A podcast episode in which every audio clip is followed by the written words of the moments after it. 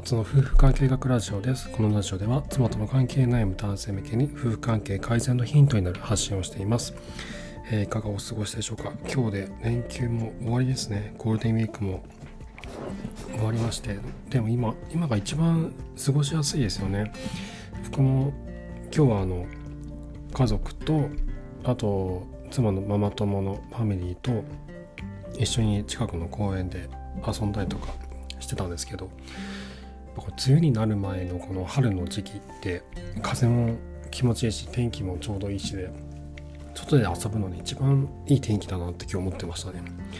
で今日のお話はちょっとそこに関係するんですけど あの妻のママ友とのおしゃべりこれが夫婦関係の鍵を握るという話をしたいなと思います。はい。第86話、妻のママとのママ友とのおしゃべりが夫婦関係の鍵を握る、そのまんまですけども。ということでお話をさせていただきます。よろしくお願いします。じゃあまずその妻のそのママ友とのおしゃべり。まあなんどういうことかっていうと、まあ保育園とか学校とかで仲がいいママ友ってね、結構あの、どんな方の奥さんのあのお友達でもいらっしゃると思うんですけどこのね仲がいい人の仲がいい人限定ですけど仲がいい人限定のママ友そのあんまり仲が良くないとか上辺だけの関係とかあのまあ仕方なく付き合ったりとかねそういうのも人もいるとは思うんですけどそうじゃなくて、まあ、本当に仲がいい人って何人かいると思うんですよ。でこういった人たちとのおしゃべり実際に会ってのおしゃべりだったりとかあとは LINE のやり取りだったりとかこういったことが女性にはすごく重要なんですよね。これガス抜きになるんですけどもこれがすごい重要ででこれが、えっと、女性にとって大事なだけではなくて僕ら男性にとってもすごく重要なんですよ。でそれについてちょっと話をしていきたいなと思うんですけどまずこのママ友とのおしゃべりがなんで大事なのかっていうのは僕ら男性にはちょっとわからないと思うんですね。分かりづらいんですよ。理解がしづらいと思うんですよね。だって僕らってその男友達とのおしゃべりが大事だって別に思わないじゃないですか。あの、まあ、必要があれば喋るみたいな感じですよね。あなんかちょっと話したいから電話しちゃったとかって男友達言ったりしないじゃないですか。ねまあなんかあのもしタバコとか吸われる方だったらねタバコ室とかに行ってそこにいる人とおしゃべりしたいとかもあるかもしれないんですけどまあそういうふうにあのデザインされたおしゃべりじゃなくてもう自分から望んでちょあなたと今日話したいですって言って話をする機会って僕ら男性ってね多分もう全然ないんじゃないかなと思うんですよね。いや僕なんかもそういう機会って全然なくてあの、まあ、自分が作らないとまずないじゃないですか。でまあ作ろうとそんな思わないんですよね。誰かとこのおしゃべりがしたい。まあ話してみたいなって人はいますけどもそのなんだろうどうでもいいことをね例えばおしゃべりしたいとか愚痴を言い合いたいとかっていう気持ちにはなかなかなれないですよね。これなんでなれないのかなんで僕ら男にはちょっと分から分かりづらいのかっていうとですねこのおしゃべりっていうのは相手の話に共感して、えー、そして自分の話に共感してもらうプロセスですよね。でこうすること共感し共感されることによって女性の脳女性いわゆる女性脳と言われる形の脳の方というのはストレスが減りやすいって言われてるんですよね。なのでこの、ストレスが減ってこうすっきりするしたいするがためにこうおしゃべりをしたいというふうな流れになってるわけなんです。で僕は男性はそのような、えーと、脳の方というのは男性脳と言われる脳とはちょっと作りが違う、まあ、その左脳と右脳を使う脳量と呼ばれる部位のこの太さが違うんですけどそのそれがために僕は男性にはちょっと分かりづらいんですね。でも女性にとってはすごく重要なんです。でこの妻のストレスが、まあ、めちゃくちゃ下がるわけなんですよ。そしてこのストレスのこの下がり具合というかこのここまで下げることができることできできるかどうかっていうのは夫僕ら夫との会話ではできないんですよね。僕ら夫との会話ではどうしてもこう埋めることができない穴をママ友とのおしゃべりっていうのは埋めてくれるんですよ。分かる分かるとこう言い合える仲間が重要なわけなんですよね。あのセックスシティでドラマありましたけどああいうねあの女性同士のこの仲間分かる分かるってこう言い合える仲間これが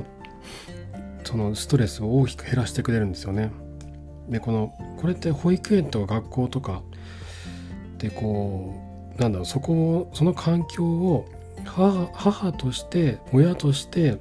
そして子供もですけどサバイブしていくための仲間なんですよね。でそのための情報交換でもあったりするわけなんですよ。生き残るためですよね。極端に言うと。こうやって太古の時代から変わってないなと思うんですよね。で昔の狩猟時代とかというのも食べ物がねどこにあるのかとか今自分の子供がどこにいるのかとかどうすれば自分の子供が生き残りやすいのかこの環境の中で何をどうすれば自分と子供は生き残っていけるのかっていうのためにはこう情報交換していく必要があるわけなんですね。もう彼に行かないのであれば情報交換をしてどのような環境を作っていくかまたはどのようなどのような環境を避けていくべきなのかといったことを把握する必要があるわけなのででそのためにはこう一緒にこう固まって前に進むサバイブしていくための仲間が必要になってくるわけなんですね。でまあこんなことはね多分そんななんだろうこの女性たち自身も別に考えてないと思うんですけど僕はおそらくそういった習性があるんじゃないのかとでそれは太古の時代ホミニドと呼ばれる、えっと、僕らの現世人類のこの、えっと、ご先祖様たちの時代から変わってないんじゃないのかなと思ってるんですね。でそこでですねじゃあ僕ら男性はそれに対してどうすべきなのかということなんですけど僕これ4つあるなと思ってましてまず1つは気持ちよく送り出すってことですねその妻がママ友ママ友とのおしゃべり実際に会ってのおしゃべりもありますし今オンラインで LINE のビデオチャットとかで話したりとかもよくありますよねああいうのとかに「あのえな行くの?」みたいな風にこう言わないで「あのあそうだねあのなんだいつだっけ?」と「行ってらっしゃい」っつってその時はじゃあちょっと子供見てるからとかもしくはあの一緒に行ってえっとなんだろう、まあ、子供たちの世話もしつつ彼女たちに気持ちよくおしゃべりをしてもらう。ということですね。気持ちよく送り出すっていうのはまず第一。で2つ目はその彼女彼女たちの会話を評価しないってことですね。それどうなのとかね。いやそれちょっと言い過ぎじゃないとかそんなことないでしょうとかついついねこう言ってしまいたくなると思うんですよ。だけど何も言っちゃいけないです。むしろ、まあ、彼女たちの話をこう肯定するような、そうだよねって話を、ね、そういうのは全然構わないです。質問した方がいいといいんですけど、変なこの評価をしないってことなんです。もう邪魔しないってことです。何も言わない。もう何も言わないのがね、いいと思いますよ。もしくは、もう何かね、あの、何も言わないでおくか、それともこの、えっ、と、肯定するようなことを言うかのどちらかですね。じゃないとこうなななんであんた来たのみたいな風になっちゃいますからね。ななんでこの空気壊すのみたいな。自分たちがこうなんでその環境保育園や学校っていう環境をサバイブするための情報交換を彼女たちはしているわけなんですよ。ただの無駄なおしゃべりじゃないんですよ。無駄なおしゃべりに見えるんですけどその環境をサバイブしていくための情報交換を行ってるんですよね。そして同時にストレスも減らしてるんですよ、まあ、こんなねあのすいいなんだろうそんなあのタイミングに水を差すようなことを言ってしまうとちょっとあの人なんでここいるのみたいな風にね思われたりもしちゃいますんで彼女たちのこの肯定するようなことはちゃんと言いつつ変なことをちょっと言いそうになったらもう黙ってるもう何も言わないっていうのが一番だと思います。であと3つ目は会話に集中できるように子供の世話をするですねこれはねちょっと僕もそんなできてないんですけど今日僕も行ってですねあの三男が眠くてぐずっちゃったんですよね。2歳なんですけど。なのでずっと抱っこしてて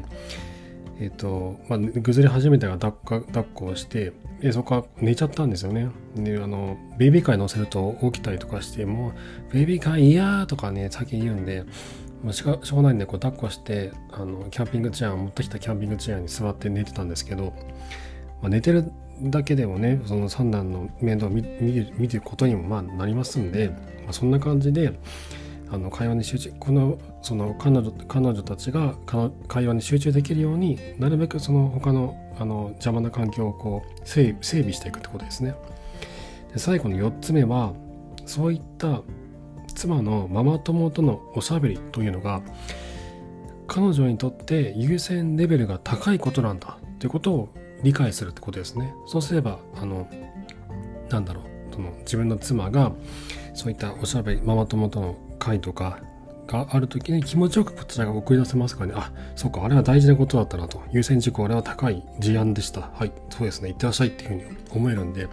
これが、え何それ？ちょっとおしゃべりするだけでしょあのなんか無駄になんかずっと一日中喋っててあれ一体何になるの？とか。でそんなことをね言ったりしたらもうすぐ大喧嘩ですから。もしくはそんなことを思ってもダメなんですよ。思ったら顔に出ますからね。出たらすぐ分かっちゃいますから。で無駄なおしゃべりじゃないんですよ。あれは自分たちが所属しているその環境をサバイブするための情報交換の場なんですよ。そして同時に普段の生活でたまたまりに溜まっているストレスも減らしてるんですよ。まあ、ありがたいことなんですよね、こちらからしたら。もう家庭の中でどんどんストレスが溜まっていて、それは家庭の中でこうドカーンとこう爆発するよりも、そういったね、あの何ですか、半日とか一日とかおしゃべりをすることによって、そのストレスがほぼゼロに近づくわけですから、もうありがたいことですよね。で、同時にその子供たちとか、あの母自身がうまく生きていくための情報交換もその場でしてるわけなんで、もういいことしかないんですよ。だから、これは妻にとっての優先レベルが高いだけじゃなくて、僕ら夫にとっても優先レベルが高いんですよね。僕らにとっても助かることですんで。はい。ということで、今日は妻のママ友とのおしゃべりが夫婦関係の鍵を握るということでお話をさせていただきました。えー、ぜひ気持ちよく送り出していただければと思います。はい。えー、質問箱の方でご質問とかお眠り相談を受けてますので、ぜひそちらもご利用ください。あと、ノートのサークル機能を使って、妻との関係改善に向けて進む方向けに、えー、オンラインカウンセリングも行っています。そちらもぜひご利用ください。